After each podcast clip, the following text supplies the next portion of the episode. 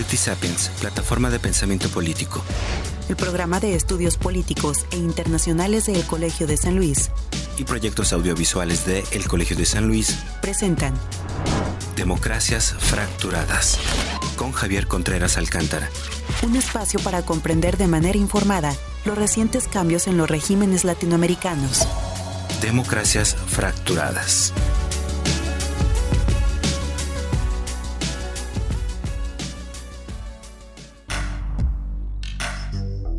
El domingo primero de diciembre del 2019, Andrés Manuel López Obrador, del Movimiento de Regeneración Nacional, Morena, cumplió un año al frente del Gobierno Federal de México.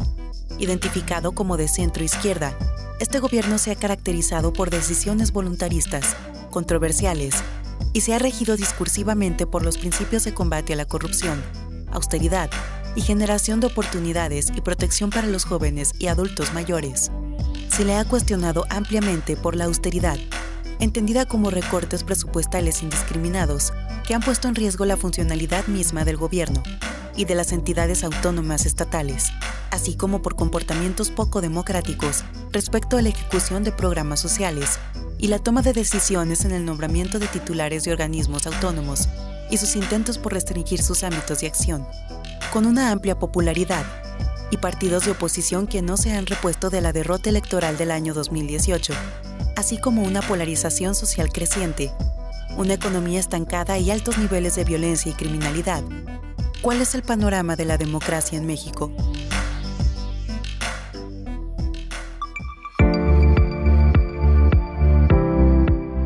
Hola, soy Javier Contreras Alcántara, profesor investigador del programa de estudios políticos e internacionales del Colegio de San Luis y les doy la bienvenida a Democracias Fracturadas, una producción de politisapiens.mx, plataforma de pensamiento político, el área de proyectos audiovisuales del Colegio de San Luis y el programa de estudios políticos e internacionales de El Colegio de San Luis. Durante la primera temporada de este proyecto, charlaremos sobre las movilizaciones populares, los conflictos y las problemáticas políticas en América Latina, con el propósito de comprender, de manera informada, las causas profundas de la efervescencia política y las transformaciones de los regímenes políticos latinoamericanos. Hoy, en esta tercera entrega, hablaremos de México. Para ayudarnos a comprender la situación que atraviesa México, nos acompaña Alberto Olvera Rivera, profesor investigador en el Instituto de Investigaciones Sociohistóricas de la Universidad Veracruzana. Vamos a conocer más de él.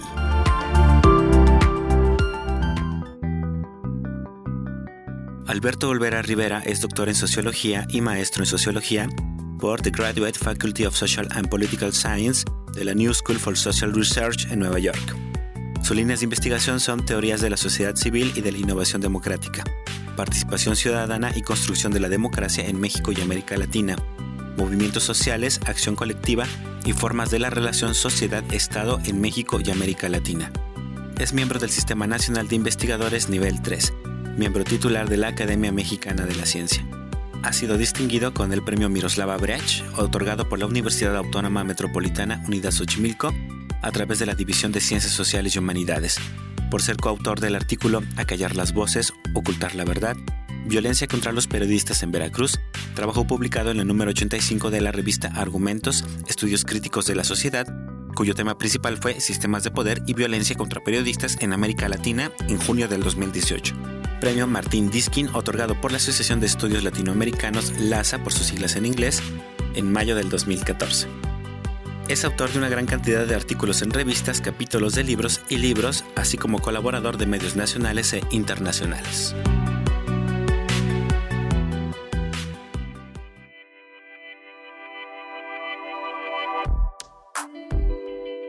Alberto, muchas gracias por acompañarnos en Democracias Fracturadas y compartir reflexiones sobre la democracia en México.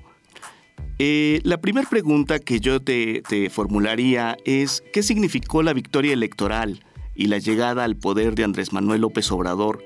Por un partido, movimiento, no queda ahí muy claro de qué se trata, de reciente creación, tendiente a la izquierda en México tras 18 años del gobierno de alternancia del PRI. La llegada de Andrés Manuel, bueno, primero que nada, muchas gracias Javier por invitarme a tu programa.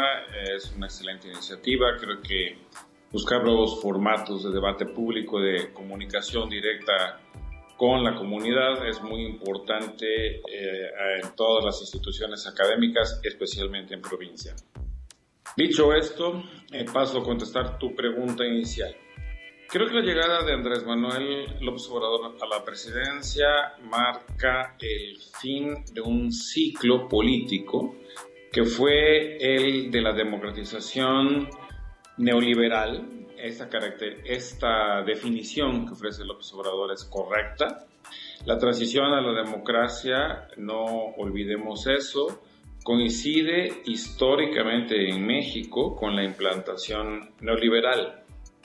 De manera que nuestra llegada a la democracia electoral se da en un marco acotado por el Tratado de Libre Comercio, firmado desde 1994, y por la privatización de amplios sectores de la economía mexicana.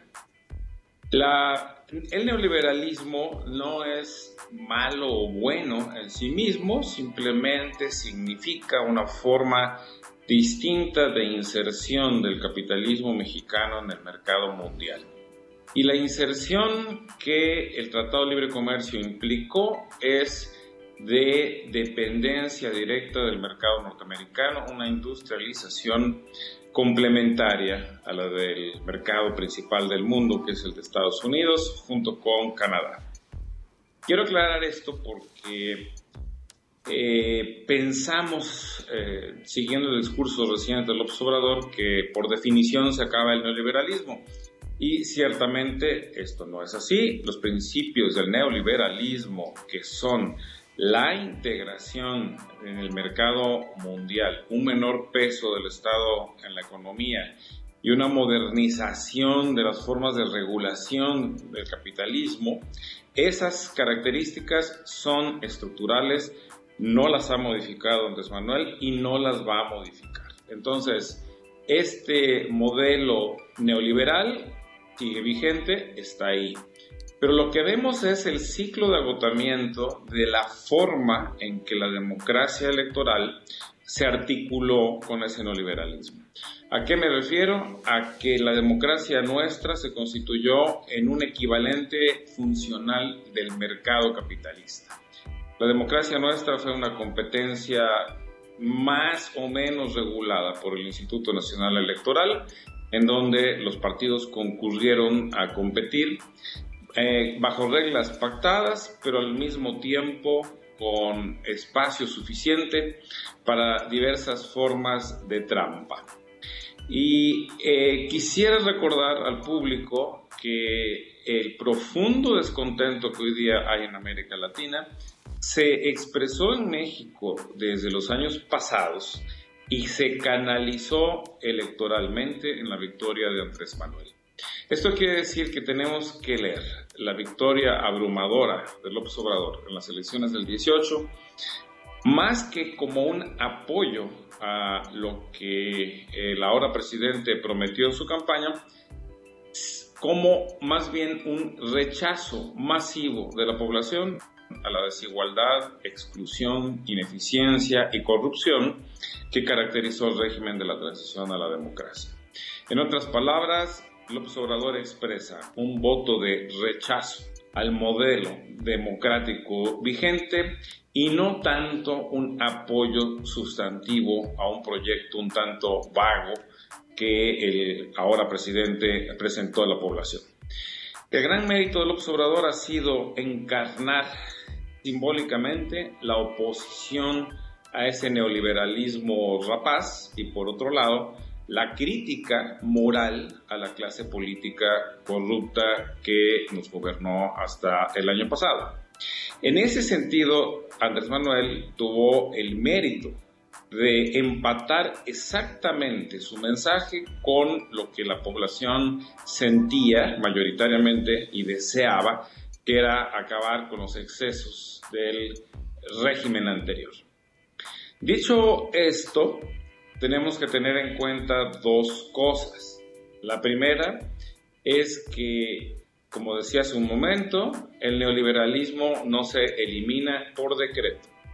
aunque el presidente lo haya dicho así en su uno de sus tantos informes, el, del primero de septiembre, eh, el neoliberalismo no se elimina por decreto eh, y por consiguiente está vivo y coleando y lo va a seguir estando. Por eso mismo, López Obrador ha apoyado tan intensamente la firma de la nueva versión del Tratado de Libre Comercio, porque la economía mexicana depende por completo para su éxito presente y futuro de la integración al mercado norteamericano. Y ese es el corazón del neoliberalismo y ese va a estar vivo de aquí en adelante. En segundo lugar, en lo que se refiere a la democracia electoral corrompida por el dinero y por los pactos entre los partidos, también no es fácil deshacerse de eso simplemente por decreto.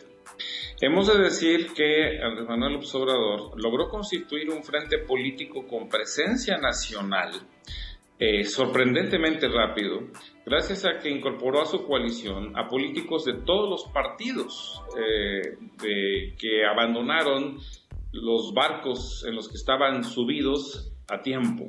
En otras palabras, la colección de diputados y senadores del partido Morena es una colección variopinta donde se puede encontrar cualquier tipo de orientación política trayectorias poco heroicas y protagonismos pasados y presentes que no son precisamente encarnaciones del bien. Por el contrario, esta coalición del observador es una coalición oportunista, una coalición necesaria para tener presencia territorial en todo el país, algo que Andrés Manuel no había conseguido en 2006 ni en 2012. De tal forma que el partido Morena eh, es contradictorio con el mensaje eh, moral que presenta el presidente López Obrador. Morena, lejos de representar la emergencia de una nueva clase política, es más bien la síntesis de la vieja clase política. Y esta es una contradicción principal. El, presidente eh, López Obrador a diferencia, por ejemplo, de Evo Morales, que sí construyó un partido nuevo y emergió una nueva clase política, a diferencia del PT brasileño, donde emergió también una clase política en más años de formación, pero al final de cuentas una clase política distinta en el Ejecutivo a la que había gobernado hasta antes de que Lula llegara al poder, acá en cambio tenemos un reciclamiento de buena parte de la vieja clase política que ahora nos gobierna. La gran diferencia entre el pasado y el presente radica en la figura personal del presidente López Obrador. Él sí encarna y, lo ha uh, demostrado de múltiples maneras, con poderosos simbolismos, una forma distinta de gobernar. Pero fíjense ustedes en este detalle central. El simbolismo del cambio eh, lo que Andrés Manuel eh, nos indica, nos convence de que es lo diferente gobierno respecto a los anteriores, se concentra casi exclusivamente en su persona. Es decir, es el hombre el que representa el cambio, no la institucionalidad, no el aparato, no el partido es el presidente el que es diferente. Cuando dice nosotros somos distintos, dice yo soy distinto. Y como el presidente en su visión encarna el poder, entonces, en efecto, resulta que este gobierno es distinto. Pero, atención, eh, la figura presidencial no significa ni implica el conjunto del gobierno. Es simplemente su cabeza, su liderazgo, el jefe de Estado. De manera que el jefe de Estado viaja en aviones comerciales, eh, tiene o ha tenido, ya no los tiene autobús, eh, automóviles modestos, ya ahora viaja siempre en camionetas, eh, pero digamos, sigue siendo modesto en su quehacer, en su hacer, ha concentrado toda la imagen pública del Estado en su persona, de manera que si hablamos de un cambio de gobierno, de una forma distinta de gobernar, tendríamos que pensar que la distinción radica fundamentalmente, y yo diría casi únicamente hasta ahora, en la concentración absoluta del poder en la presidencia de la República. Y en este sentido, este no es un cambio eh, democrático, sino un cambio con graves riesgos de involución democrática, puesto que el presidencialismo absoluto está en el ADN del priismo histórico, es decir, es una vuelta a la estructura central del viejo régimen, adicionada con un elemento que básicamente ningún presidente de la República tuvo desde la época de Cárdenas, que fue el carisma personal del presidente. No solamente es funcional la concentración del poder, es decir, por diseño, como lo fue en el régimen priista, sino además empoderada esa figura por el carácter carismático del gobierno de Andrés Manuel López Obrador. Ahora, quiero agregar un elemento adicional. Em, en América Latina, lo que hemos observado en este año, sorprendente, ha sido el protagonismo de los movimientos populares, movimientos sociales, de estudiantes, de sindicatos, eh, de mujeres centralmente. Y eh, lo que tenemos en el caso de López Obrador es un poco anticlimático en este sentido. El gobierno de López Obrador nace separado de los movimientos sociales. Es decir, es votado por los electores en una especie de acto de fe de que un hombre puede cambiar el destino de la historia, pero no es el resultado de la acumulación de fuerzas sociales eh, de resistencia al, neoliberalismo. Y subrayo esto porque creo que en México no hemos entendido esto bien. Ah, cuando Evo Morales llegó al poder en Bolivia, estaba sustentado en una red vastísima de movimientos sociales que se articularon políticamente en el MAS. Cuando Lula llega al poder, el PT era todavía el partido de los movimientos sociales, como lo había sido desde su origen. De manera que aquí no tenemos eso, tenemos más bien una expresión de aparato eh, electoral más similar al del kirchnerismo eh, y mucho menos parecido entonces al de los otros países donde hubo una explosión social. En ese sentido, el gobierno de Andrés Manuel sí tiene un eh, sentido de hermandad, de parecido con dos de los llamados regímenes progresistas de Sudamérica. Es más parecido al gobierno de Chávez al principio, o sea, sus primeros años, cuando llega sustentado en una coalición frágil de, partidos. Eh, no tenía un partido propio, lo desarrolló más bien muy avanzado su segundo gobierno. Y más parecido también a Correa, quien llega un poco aprovechando el vacío político creado por una crisis monumental del sistema de partidos previo.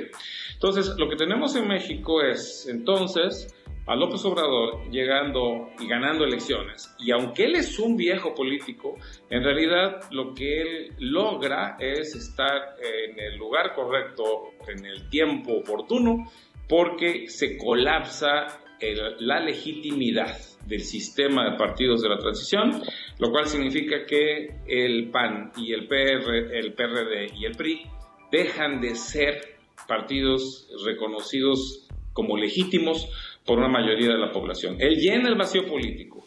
Y precisamente porque llega en un vacío político es que puede construir tan rápidamente un régimen unipersonal y, eh, eh, digamos, encarnar en su persona la idea del cambio y por consiguiente también la esperanza, la expectativa popular. Estamos en Democracias Fracturadas, una producción de politisapiens.mx, plataforma de pensamiento político, el área de proyectos audiovisuales del Colegio de San Luis y el programa de estudios políticos e internacionales del Colegio de San Luis.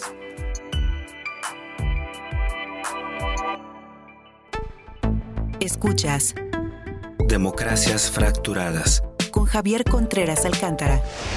Hoy hablamos sobre México. Para saber más, visita politisapiens.mx.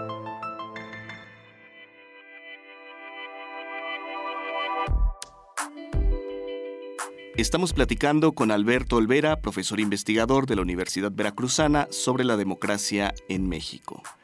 Alberto, en, el bloque anterior eh, nos, comentabas tu perspectiva eh, sobre cómo el gobierno de, o, la victoria, mejor dicho, de Andrés Manuel López Obrador eh, tiene que ver con una especie de canalización institucional del descontento en México. También nos mencionabas eh, que él logró generar una coalición entre distintos actores que vienen de diversos partidos eh, pero también con prácticas eh, heredadas, con prácticas aprendidas del régimen eh, previo, del régimen priista en gran medida, también altamente concentrados en el fin de ganar elecciones. Y todo esto contrapuesto un poco con la figura personal de Andrés Manuel López Obrador. Esto me lleva a plantear entonces la siguiente pregunta. Entre sus ofertas de campaña y después, eh, ya estando en el ejercicio de gobierno, Andrés Manuel López Obrador ha insistido en que su gobierno no es solo una alternancia más en democracia, sino que tiene que ver con un cambio de régimen. Ya tratabas un poco la parte de lo económico. Pero él también se ha estado refiriendo a la democracia en este cambio de régimen eh, porque él ha mencionado que eh, lo que habíamos tenido hasta ahora es solamente una simulación de democracia. Eh, ¿Cómo entender esta idea más política del cambio de régimen, Alberto? ¿Estamos ante una sustitución de una élite por otra que también busca el control y la cooptación del eh, gobierno y de los órganos autónomos, como hemos visto eh, que, parece que por ese rumbo va la CNDH, el INE, eh, algunos de regulación económica, para tratar de mantener el poder por vías no democráticas o estamos realmente ante un intento por transformar prácticas y vicios existentes y heredados del régimen priista previo. ¿Cómo evaluar eh, Alberto, este comportamiento del gobierno que parece ser bastante contradictorio entre, por un lado, el discurso y la postura personal de, del presidente y por otro lado la forma pragmática en que se construyó su partido movimiento y los actores que logró atraer eh, para ganar las elecciones. Sería importante empezar por recordar el concepto de régimen político. Esta idea se refiere al conjunto de reglas y prácticas de relación entre las estructuras de gobierno y los ciudadanos y las reglas que se dan también a sí mismos los actores políticos para competir por el poder. Esta definición clásica, expresada entre otros muchos por Guillermo O'Donnell, nos indicaría que en el caso de México y hasta el momento, no hemos tenido un cambio de régimen y hay que tener en claro que el cambio del estilo presidencial, que sí ha existido, no implica un cambio real, profundo de las reglas de relación entre gobierno y sociedad que se dan en la vida cotidiana, en los intersticios de la sociedad, en el territorio, no en el discurso. Entonces, aquí en México estamos confundiendo la nueva figura presidencial, sus estilos personales de gobernar, como dijera Cusio Villegas, con un cambio de régimen. No, ese es un cambio de estilo, es una radicalización de la personalización del poder, pero si analizamos lo que pasa abajo, digamos, en las relaciones entre el gobierno y la sociedad, encontramos una perniciosa reproducción de las viejas prácticas, no una innovación de prácticas. Eh, ¿A qué me refiero por la reproducción de prácticas? Me refiero a la existencia de vastas redes clientelares que sí están cambiando los sujetos de intermediación de la relación con la sociedad, pero que no están cambiando los modos de construcción de esa relación. Me explico.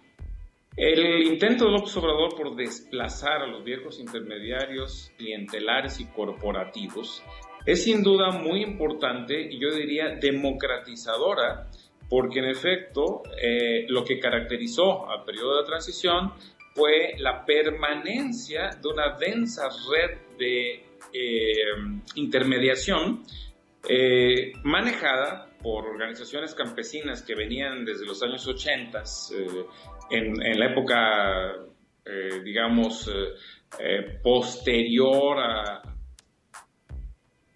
fin del reparto agrario, sobre todo los las nuevas organizaciones que surgieron después del 92, cuando el presidente Salinas acabó formalmente con la reforma agraria.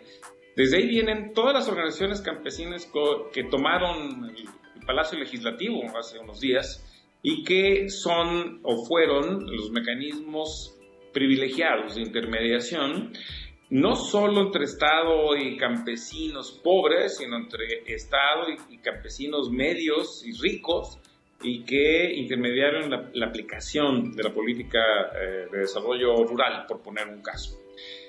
Eh, esos sujetos quieren ser desplazados por López Obrador y están siendo desplazados, y eso es bueno, es un mecanismo democratizador.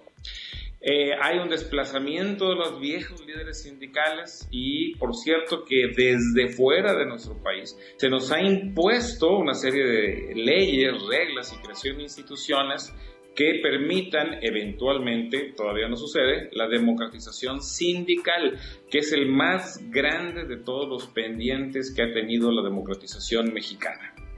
De tal forma que este desplazamiento que está sucediendo poco a poco, es gradual, sí implica la modificación del escenario de los intermediarios políticos, de los intermediarios entre el gobierno y la población en el territorio.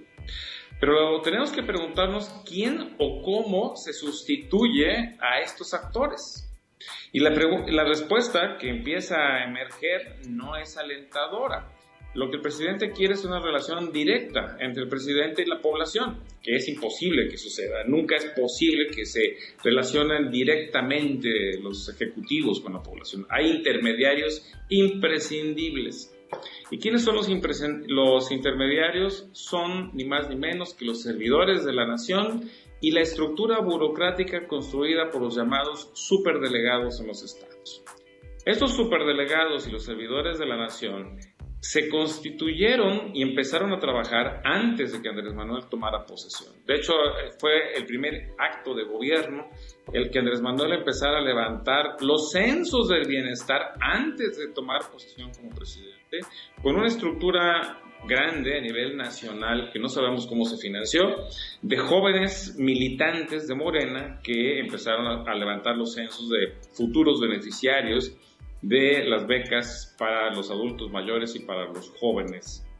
Eh, eh, tenemos entonces una sustitución gradual de la vieja intermediación corporativa y clientelar por una eh, intermediación informal, invisible, no notable, nosotros no sabemos quiénes son los servidores de la nación, que ejecutan ni más ni menos que la distribución de los subsidios, la integración eh, de los padrones de beneficiarios de programas y la entrega, por tanto, de los recursos. Esta invisibilidad de la intermediación efectiva nos habla entonces de un grave riesgo del populismo personalizado, en donde justamente la invisibilidad de la intermediación refuerza simbólicamente la imagen de la relación directa entre el presidente y las masas. No sé si me estoy explicando.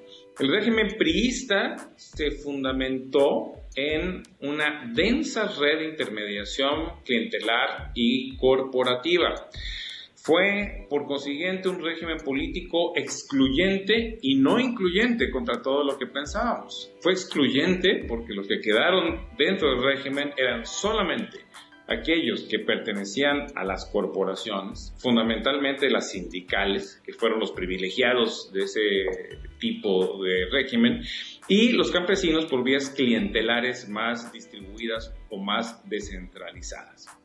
Ahora, lo que tenemos es una sustitución de esta intermediación, vamos a llamarla así, eh, em, eh, de una intermediación institucionalizada, como la que tenía el PRI, por una intermediación desinstitucionalizada, invisible, no detectable, y eh, por consiguiente con un riesgo todavía mayor porque resulta que no conocemos cómo realmente está operando en el territorio y lo que plantea fundamentalmente es una relación personalizada entre el sujeto que da los bienes, que es el presidente de la República, y los beneficiarios, que es un pueblo eh, que los recibe.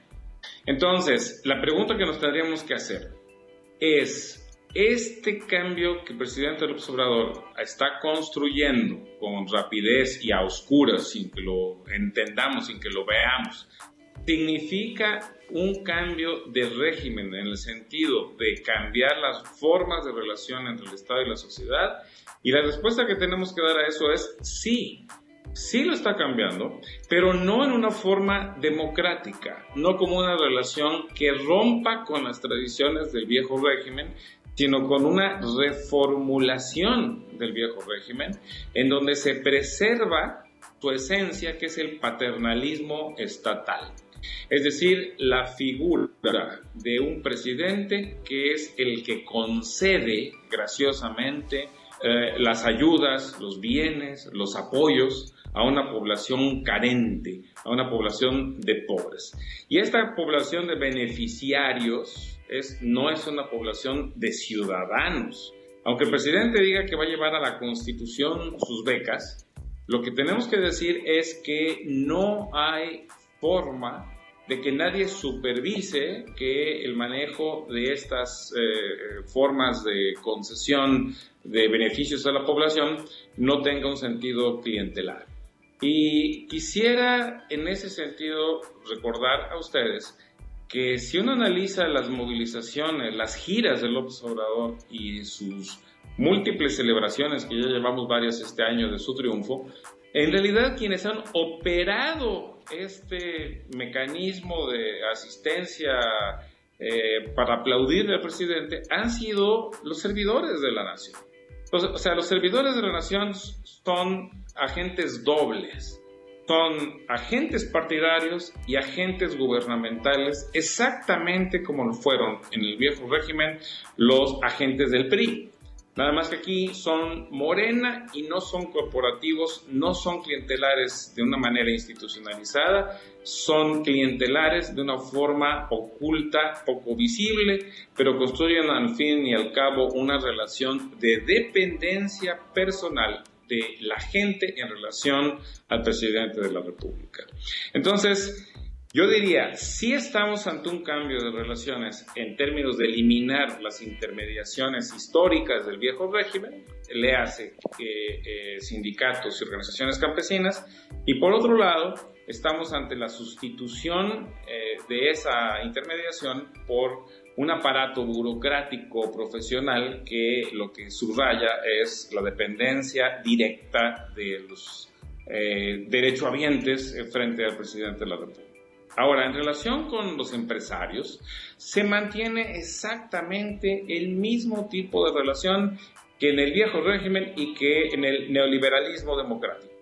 En otras palabras, una relación particularista entre el presidente y los empresarios. Tiene sus favoritos, tiene sus contratos, la mayoría del gasto público no se licita, estamos en la oscuridad, no, sabemos exactamente cómo se está ejerciendo el gasto, ciertamente hay un esfuerzo sistemático eliminar la corrupción eh, eh, masiva e institucionalizada, lo cual es bienvenido, pero eso no significa que se estén construyendo mercados competitivos y transparentes. Es decir, la solución a la corrupción es un conjunto de reglas eh, eh, que se imponen de carácter administrativo, pero también y ante todo una especie de purga de los eh, viejos sujetos, bueno, y no de todos, de la corrupción sistémica. Muchos de los beneficiarios de las privatizaciones están al lado del presidente actual también. En ese sentido, creo yo que lo menos innovador que hay, a pesar de que tenemos una imagen de combate a la corrupción,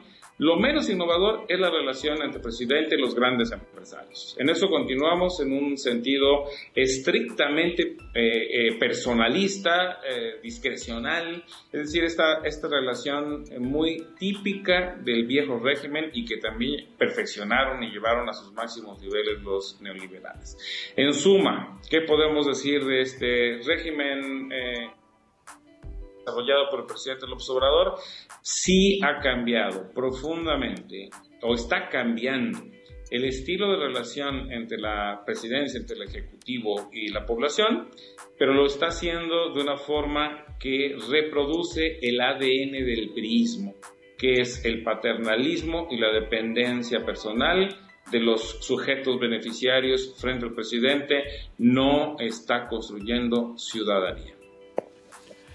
Estamos en Democracias Fracturadas, una producción de politisapiens.mx, plataforma de pensamiento político, el área de proyectos audiovisuales del Colegio de San Luis y el programa de estudios políticos e internacionales del Colegio de San Luis.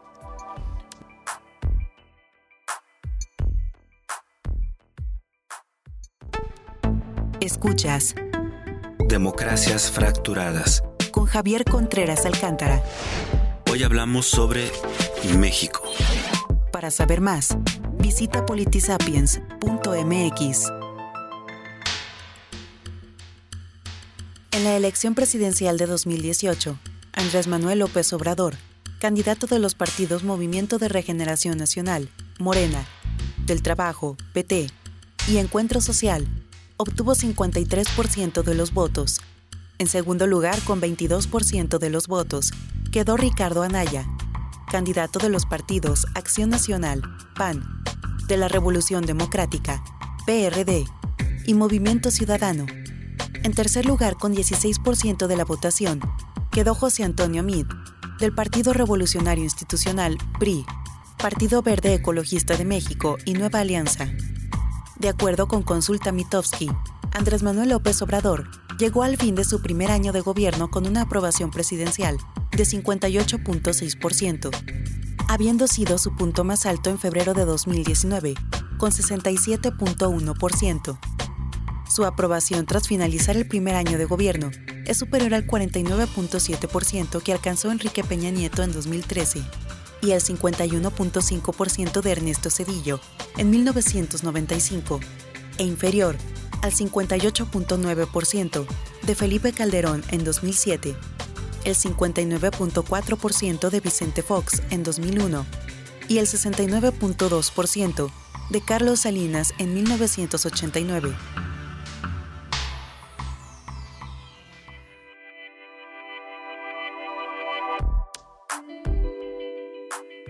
Continuamos conversando con Alberto Olvera, profesor investigador de la Universidad Veracruzana, sobre la democracia en México.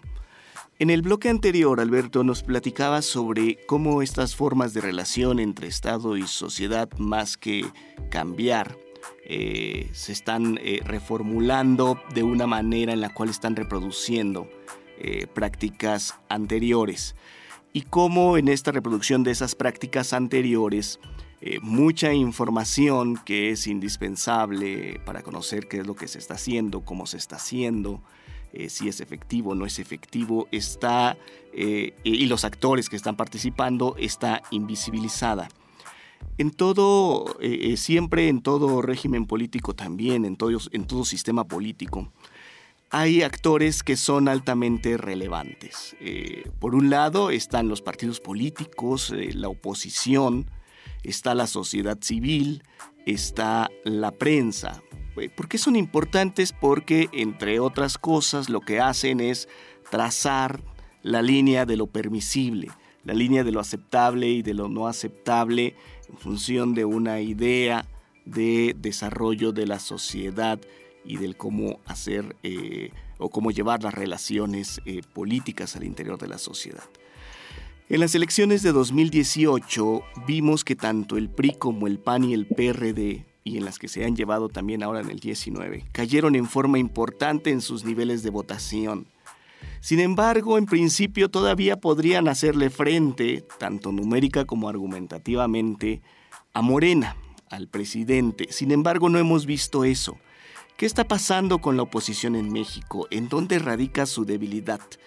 ¿Es esta una cuestión estructural ¿O es que no logran recuperarse de la sorpresa, si es que podemos llamarle así, sorpresa, a la pérdida de apoyo?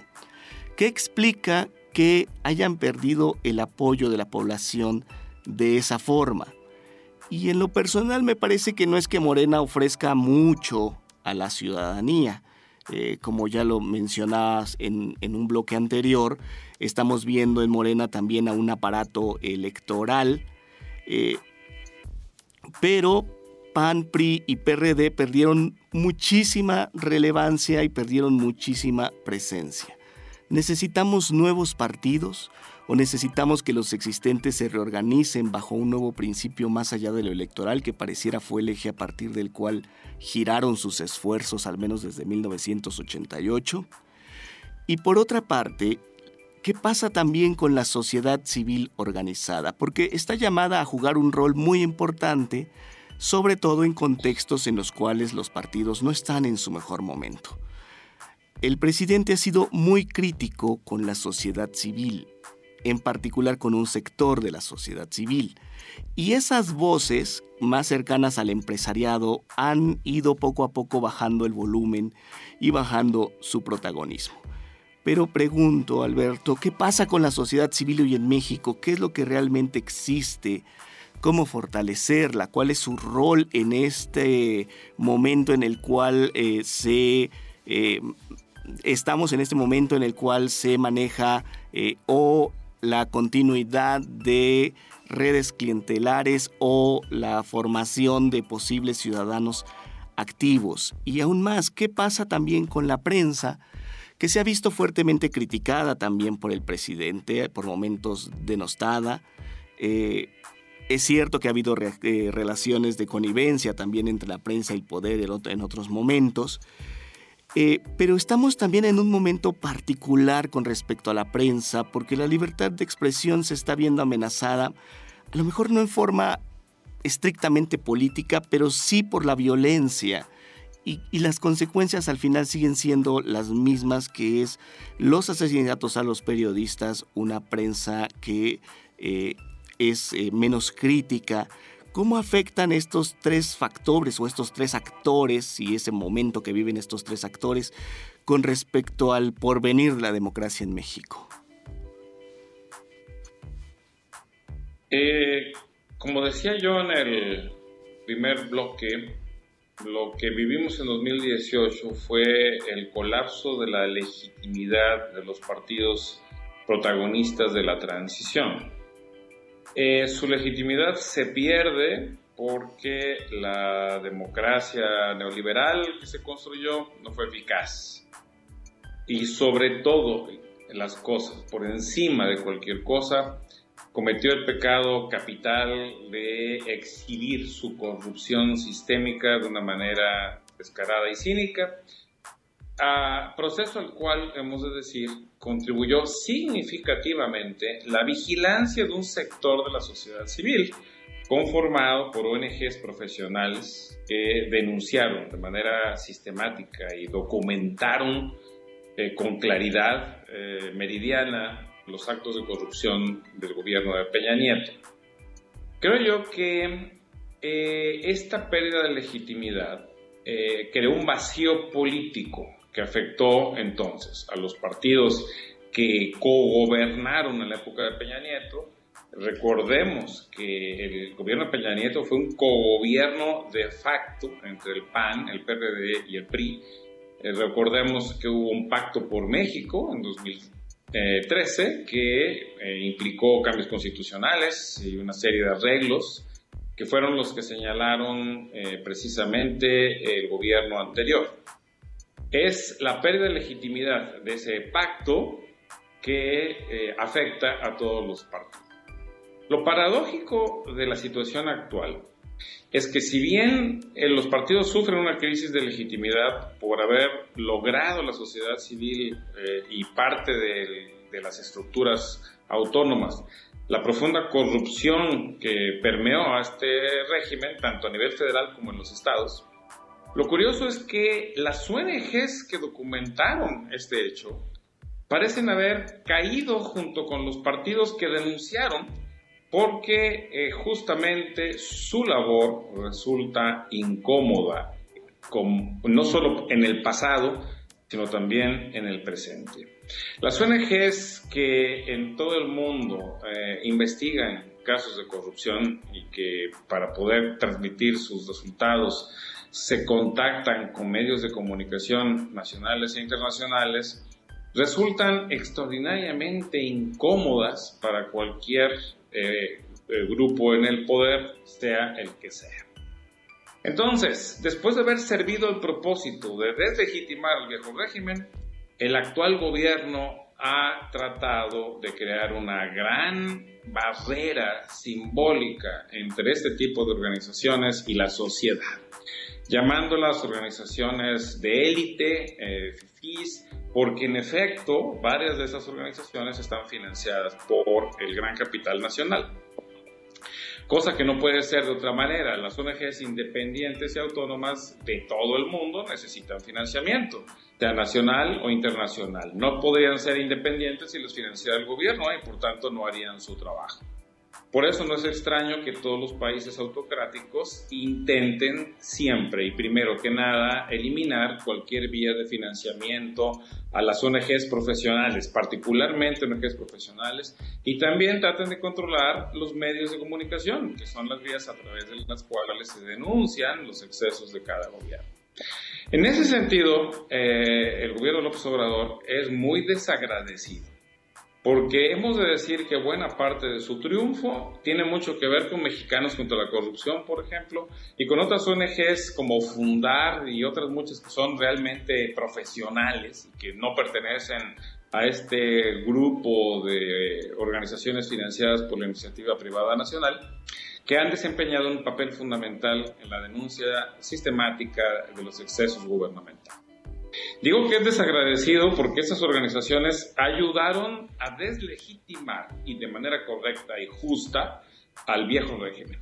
Sin embargo, actualmente lo que hace Andrés Manuel es decir que esas organizaciones ya no son creíbles porque el gobierno actual es por su propia naturaleza impoluto, no puede pecar porque su líder principal es distinto. Como el líder principal es una especie de santo, no hay pecado que investigar. Y este es un problema muy grave porque está eh, eh, dando un giro autocrático, muy antidemocrático, a una de las características centrales de una democracia operativa, que es la existencia de una sociedad civil crítica. Ahora, recordemos por otro lado que la sociedad civil es intrínsecamente plural y diversa. No existe una sociedad civil, hay muchas, muchos sectores de la sociedad civil. Y lo que tenemos en México es que el neoliberalismo fue exitoso, muy exitoso, en la desmovilización de los sectores populares de la sociedad civil. Es decir, el neoliberalismo se alió con las estructuras corporativas sindicales para desmovilizar a la clase obrera con gran éxito se alió con las corporaciones y, grupos clientelares campesinos para desmovilizar a los campesinos y se alió con los empresarios para darles negocios y comprar su lealtad. En ese sentido, el régimen democrático neoliberal continuó con las prácticas priistas 100%, solo modificando la política económica. Ahora lo que tenemos con el gobierno de Andrés Manuel es que eh, como no hay movilización popular, no requiere la construcción de mecanismos específicos de control de movimientos sociales populares, porque no los hay.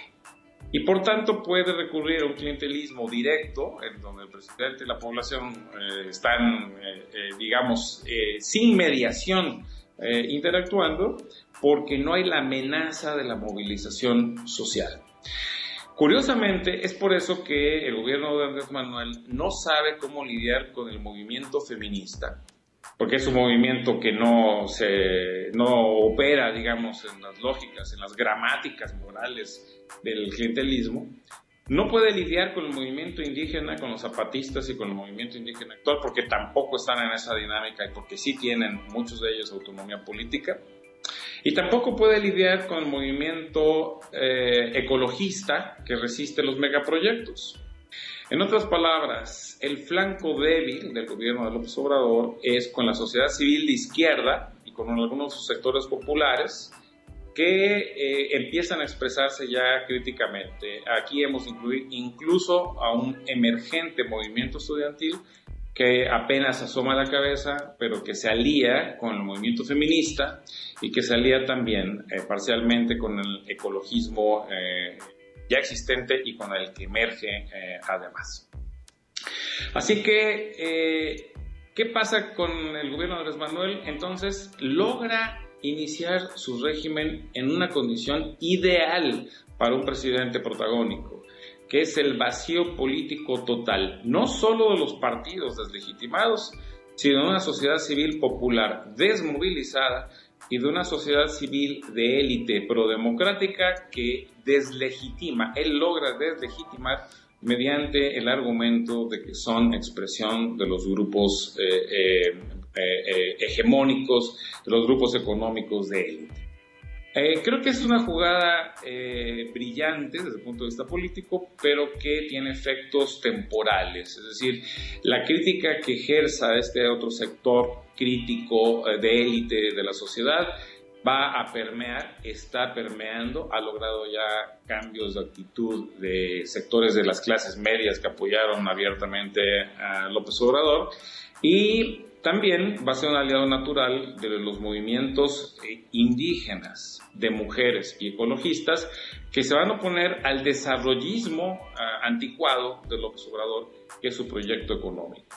En ese sentido, cabe decir, no lo mencioné en la primera sección, que el personalismo del presidente se acompaña de un proyecto de reconstrucción del viejo orden en el sentido de que desea regresarle al Estado el protagonismo económico, es decir, convertir una vez más al Estado en el sujeto económico principal del país, como lo fue en los tiempos originarios eh, del, del, régimen priista y como lo fue durante la época de la petrolización de la economía. ¿Qué sucede? Que este proyecto de reconstitución del Estado como sujeto principal es un proyecto inviable. Y por tanto, lo que tenemos en este momento es un presidente que está forzando la maquinaria estatal para poder financiar este desarrollismo anticuado eh, y hacerlo coexistir con el clientelismo generalizado. Ahora, esta operación ha llevado a una disfuncionalidad masiva del Estado en sectores estratégicos, particularmente en el sector salud y también con eh, crecientes efectos en el campo educativo y por supuesto y centralmente en el campo de la seguridad pública y el respeto a los derechos humanos. Justamente porque el concentrar todos los recursos de un sector público de por sí frágil y débil, como ha sido históricamente el mexicano, en dos proyectos, clientelismo generalizado y desarrollismo estatista, está conduciendo un desmantelamiento de las de por sí escasas capacidades del Estado mexicano como institución estatal. Y eh, esto va a generar ya está generando descontentos diversos de amplias capas de la población que escuchan grandes promesas, pero lo que ven en la práctica es que funciona de manera inadecuada los servicios fundamentales para la sociedad, especialmente, y subrayo esto, el tema de la seguridad pública. Ahora, quiero hacer notar, y disculpen que tenga que dar este giro, que el tema de la seguridad y el respeto a los derechos humanos se presenta una vez más como el reto principal del nuevo gobierno, precisamente porque en la idea de Andrés Manuel, la institucionalidad estatal no es lo importante. Es decir, él no es un hombre que crea en el Estado moderno, eh, no cree en las instituciones firmes, institucionales, él cree en la voluntad transformadora de los sujetos. Hay una especie de fe en el poder moral del ejemplo y en la idea de que el compromiso político de algunos de sus cuadros sustituirá eficazmente la carencia de instituciones. Y esta idea premoderna, digamos, que tiene el presidente del funcionamiento del Estado, eh, expresa sus principales déficits justamente en el campo de la seguridad pública, donde no existe realmente una política reconocible y en donde los cambios eh, de las formas de contratación de proveedores, sobre todo en el campo de salud, que era comprensible y atendible, se ha dado de forma tal que ha conducido al colapso eh, de las instituciones del campo. Dicho esto, lo que quiero decir es que el vacío político de oposición y de sociedad civil en que ha operado Andrés Manuel en este primer año va a empezarse a llenar pronto. Es decir, es un vacío temporal que va a encontrar nuevos sujetos actuantes, eh, seguramente ya en el año próximo y seguramente en el 21, que son justamente quienes se opongan a los proyectos desarrollistas estatistas, quienes reclamen la baja calidad de los derechos y quienes muestren su hastío ante la ineficacia frente a la seguridad pública. Ahora, el campo político electoral es mucho más difícil de llenar y esta es la otra gran ventaja del presidente. Las reglas electorales son tan complejas, tan difíciles y tan hechas para preservar el monopolio de la representación política en los pocos partidos con registro, que es muy difícil que puedan emerger nuevos actores políticos a corto plazo. Justamente ese vacío político representativo es lo que le da al observador un sexenio completo.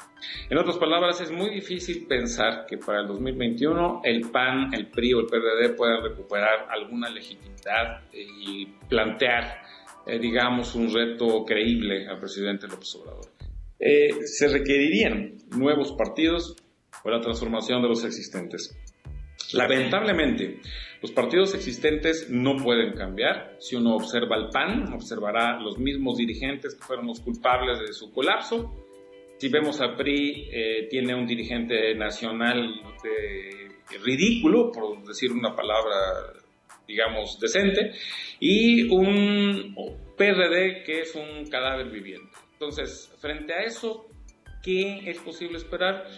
Bueno, no podemos esperar que esos partidos recojan el descontento, a menos que surgieran nuevos líderes creíbles, que tuvieran algún carisma, etc. Y la verdad, lamentablemente, hay que decirlo, no se les ve por ninguna parte. No hay ningún gobernador panista que tenga los tamaños, no hay de los pocos periodistas que quedan tampoco, y del priismo ni se diga son puros cartuchos quemados. Este vacío político no es llenable a corto plazo. Y es esto lo que puede proporcionar un espacio muy grande al observador para consolidar un poder unipersonal y eventualmente convertir a Morena en un verdadero partido hegemónico. El único factor que puede impedir el éxito de esta reimplantación autoritaria estatista es Morena. O sea, el gran problema para el observador viene de adentro y no de afuera. ¿Por qué razón? Porque Morena, como es un, no es un partido, como no es una institución, como fue un simple vehículo electoral del presidente, carece de institucionalidad y de mecanismos de resolución de conflictos internos. Actualmente estamos observando una guerra brutal por la dirección nacional de ese partido, que se expresa también en los estados, y lo que observamos es que este carácter variopinto, completamente anacrónico del partido Morena, va a costarle mucho a López Obrador en términos de conflictos al interior. En otras palabras, el gran riesgo que tiene el presidente es que Morena se fragmente, que se alíe con otros actores políticos ya disponibles en el espacio y que suceda lo que sucedió en los años 90 cuando el PRI se fue dividiendo. De esas divisiones se nutrieron el PRD, el PAN y de ahí fue que plantearon su reto al PRI ah, en la campaña para la presidencia de la República del 2000, un fortalecimiento relativo.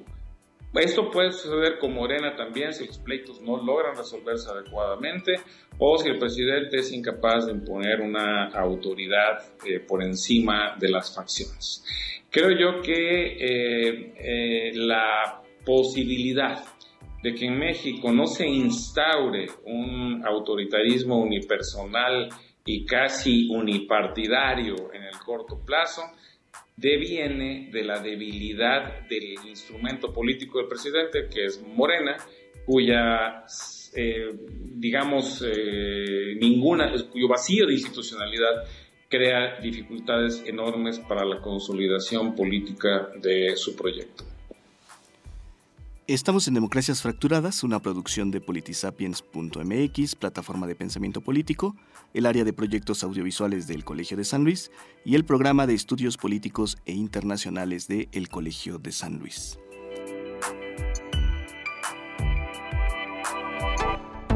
Escuchas Democracias Fracturadas con Javier Contreras Alcántara. Hoy hablamos sobre México. Para saber más, visita politisapiens.mx. De acuerdo con el Banco de México, las expectativas de crecimiento económico para México en este 2019 han pasado a nulo crecimiento. Para 2020, el pronóstico es de 1.07. Durante la campaña, el hoy presidente estableció una meta de 4% anual entre diciembre de 2018 y octubre de 2019, el número de víctimas de homicidio y feminicidio ascendió a 32.565 víctimas. Ello equivale en promedio a por lo menos 97 personas asesinadas todos los días en México. La tasa de víctimas de homicidios y feminicidios de enero a octubre de 2019 llegó a 23.4 víctimas por cada 100.000 habitantes, cifra que implica un ligero incremento respecto a la tasa de 2018, que en el mismo periodo fue de 23.1 víctimas.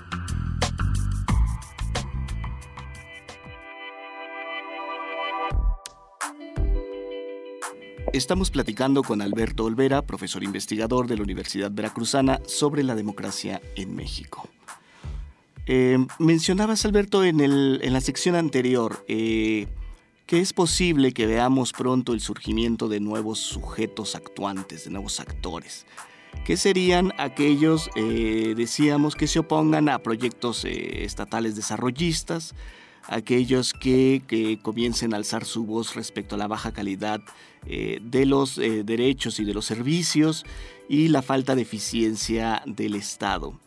Pero hay eh, al respecto un elemento que ha quedado un tanto fuera de foco con respecto a la capacidad eh, de actuación y, de, si lo podemos llamar así, calidad de la ciudadanía eh, que tenemos en nuestro país. Y es que estamos en una sociedad profundamente desigual, discriminadora, donde los lazos de solidaridad, los lazos la idea misma de bien común, de respeto por el otro, de respeto por la vida del otro, se han desgastado en forma crítica. ¿Cómo es posible hacer funcionar a la democracia en una sociedad fracturada, Alberto? Sé que es la pregunta como del millón, eh, pero me parece que es sumamente importante eh, centrar nuestra atención también en ello. Bueno, la, las sociedades modernas, todas ellas se encuentran, como sabemos, en graves crisis de integración, de identidad y de representación, de tal forma que el problema que mencionas no es solamente mexicano, es un problema global que tiene que ver con la naturaleza del capitalismo global, eh, la pérdida de centralidad de las clases sociales históricas, el capitalismo, su diversificación, los fenómenos migratorios, eh, los cambios tecnológicos, la emergencia de nuevos medios de comunicación, etc. Eh, de tal forma que no hay una solución nacional a este problema y más bien nos encontramos a nivel mundial en una fase de búsqueda de nuevos mecanismos de representación democrática, de nuevos métodos de control ciudadano sobre los estados, de nuevas formas de articulación desde abajo de los movimientos. Estamos en una fase experimental, digamos, a nivel eh, global eh, y nuestro país no escapa de esa tendencia. Así que aquí, en una sociedad como la nuestra, aún más fracturada que las sociedades occidentales desarrolladas, nos encontramos con enormes dificultades para plantear la acción colectiva y una acción colectiva que se continúe o que tenga relación con la representación social y política. Uno de los grandes problemas que estamos observando de los movimientos sociales del año 2019 es que la protesta masiva no conduce a ningún espacio de negociación porque no hay representación posible de esos eh, descontentos. De hecho, estos nuevos movimientos sociales eh, no son movimientos sociales clásicos porque rechazan la idea misma de la representación. rechazan ser representados y por consiguiente esto deja un vacío en la relación entre la clase política y la protesta social porque no hay manera de canalizarla en una forma institucional. Y, aquí entramos en un terreno totalmente novedoso para el cual las instituciones políticas no tienen respuesta. Históricamente la democracia electoral permitió que en un horizonte temporal eh, los movimientos sociales eh, encontraran un mecanismo de representación política que luego desde el Parlamento o desde el gobierno atendiera las demandas que habían surgido originalmente en el movimiento. De hecho, este ciclo es el que se vio cumplido en el caso de Brasil y de Bolivia, como decimos hace un momento. Eh, y cuando esto no hay, cuando esto no sucede, emergen los populismos contemporáneos, ¿no?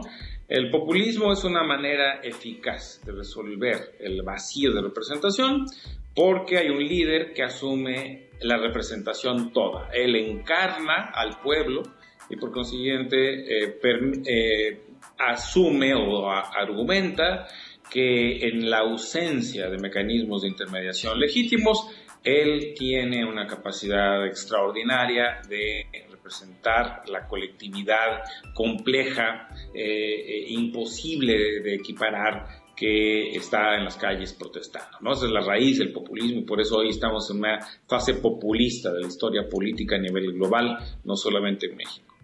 Ahora, dicho esto, eh, en México eh, tenemos un líder que es especialmente proclive desde antes de esta fase crítica a la idea de la encarnación personal del poder, de la transformación, que tiene que ver también con un trasfondo religioso, ¿no? con, con una idea de salvación, con una idea de ejemplo carismático, de una especie de Jesucristo cuyo ejemplo será seguido por los fieles y provocará una especie de revolución moral, ¿no?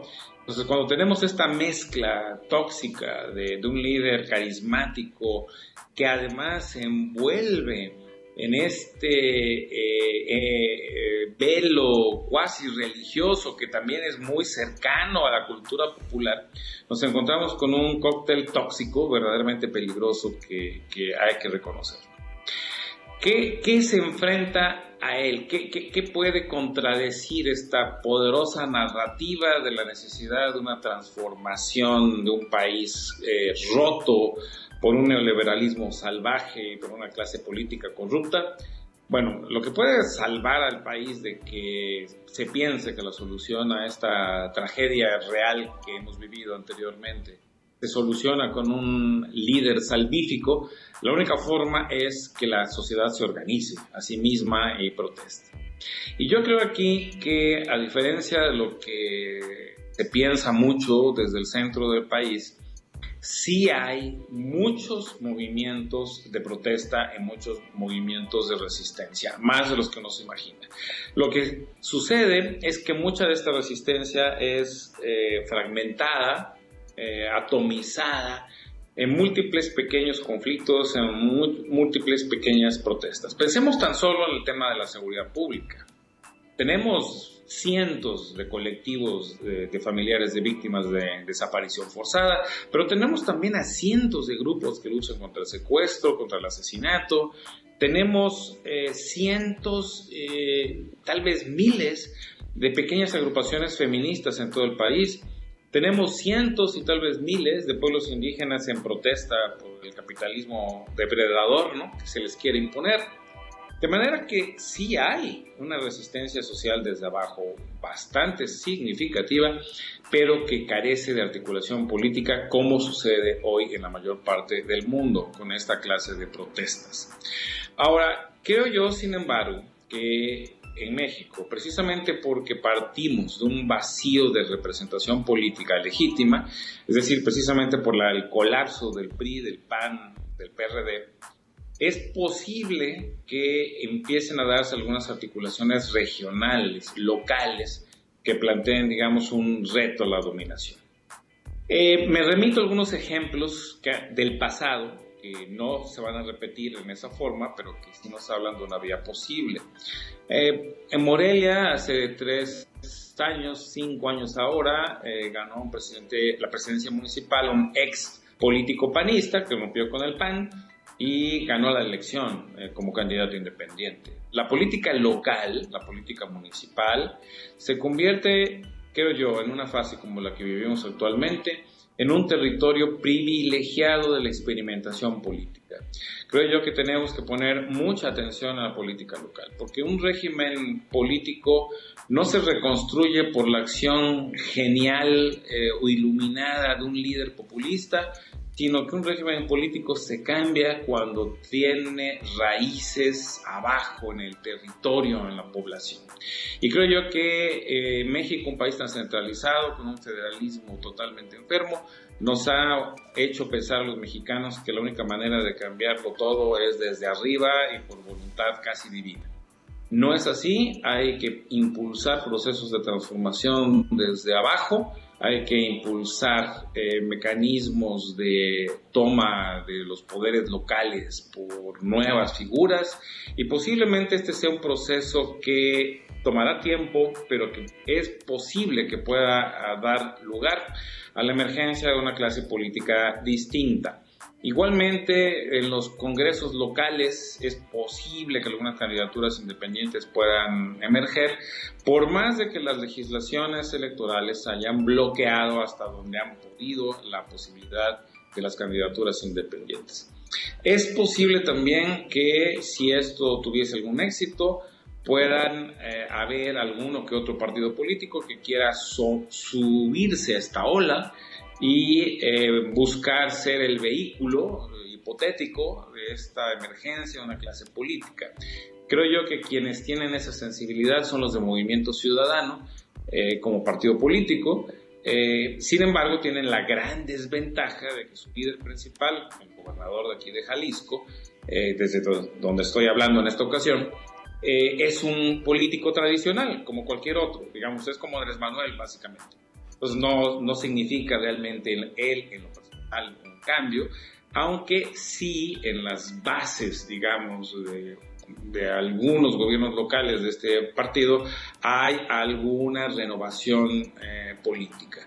No estoy seguro que esta apuesta pueda ser exitosa con este partido, pero digamos es cierto que un conjunto de políticos locales que busque influir en la política nacional requerirá algún tipo de vehículo común para poder expresar sus eh, necesidades y sus proyectos. Em, quiero eh, entonces eh, ir terminando, digamos, con esta sesión de diálogo que hemos tenido aquí, recordando que los cientistas políticos somos pésimos predictores, ¿no? Eh, somos peores que los astrólogos, por decirlo de alguna forma. Nosotros no, podemos predecir el futuro, ni siquiera del día siguiente. Por ejemplo, las grandes movilizaciones que han tenido lugar en eh, América del Sur en estos meses recientes y a nivel global desde el año pasado para acá, nadie las predijo, nunca nadie pudo haberse imaginado que pasara lo que pasó. Por ejemplo, yo estuve en Chile hace un par de años la última vez y eh, a mí me asombró eh, al caminar, al transitar por sus calles, que estaban llenos de pintas, los edificios públicos y privados. Eh, en una época en que los chilenos pensaban que vivían en la felicidad y que todo era tranquilidad, la ciudad tenía signos muy evidentes de enojo, por lo menos de un sector de la población. Las pintas masivas generalmente expresan que hay un sector, sobre todo juvenil, que no está de acuerdo con lo que pasa. Y que hay una presión, un vapor que está buscando por dónde salirse y que no tenía vías más que las paredes para expresarse.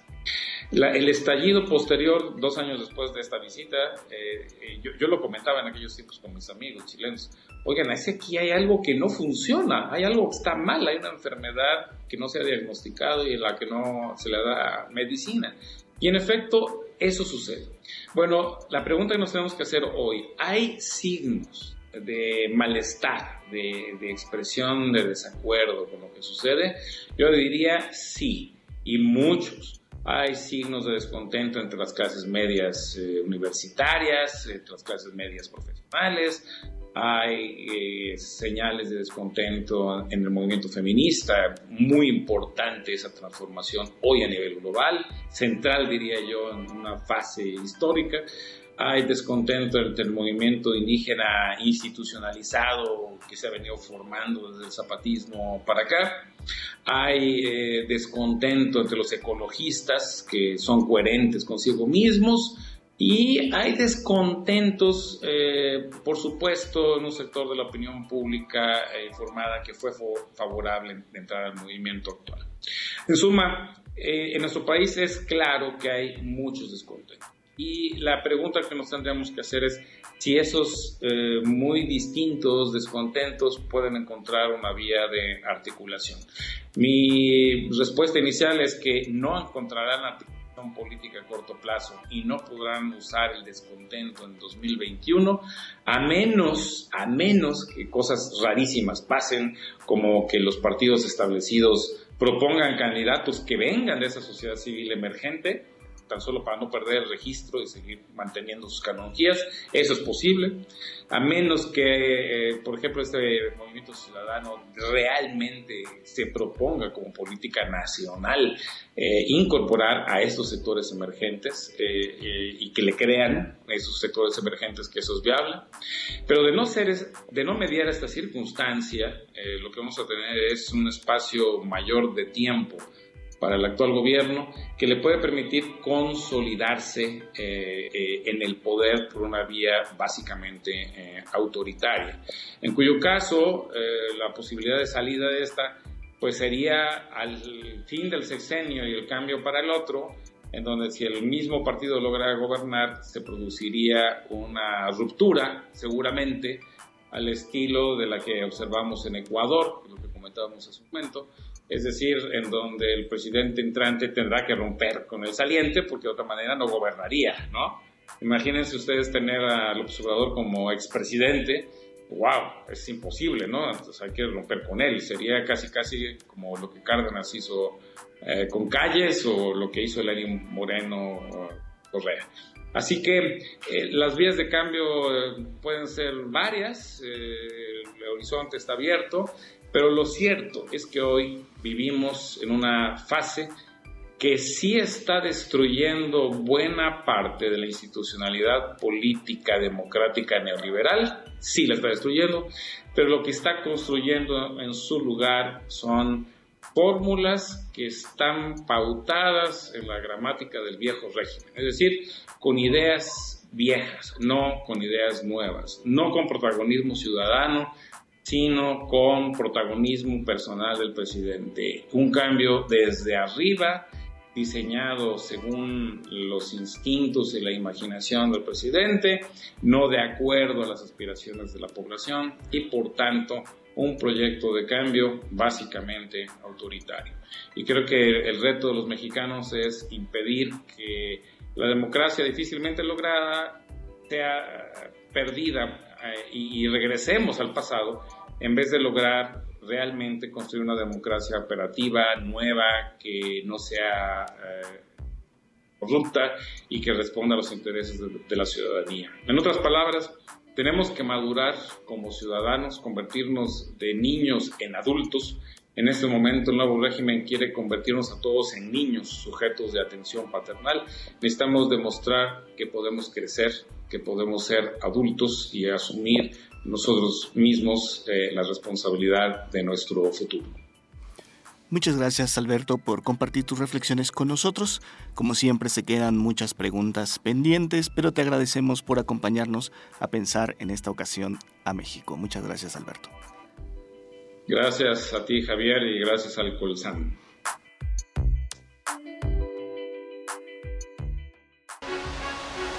Politisapiens, plataforma de pensamiento político.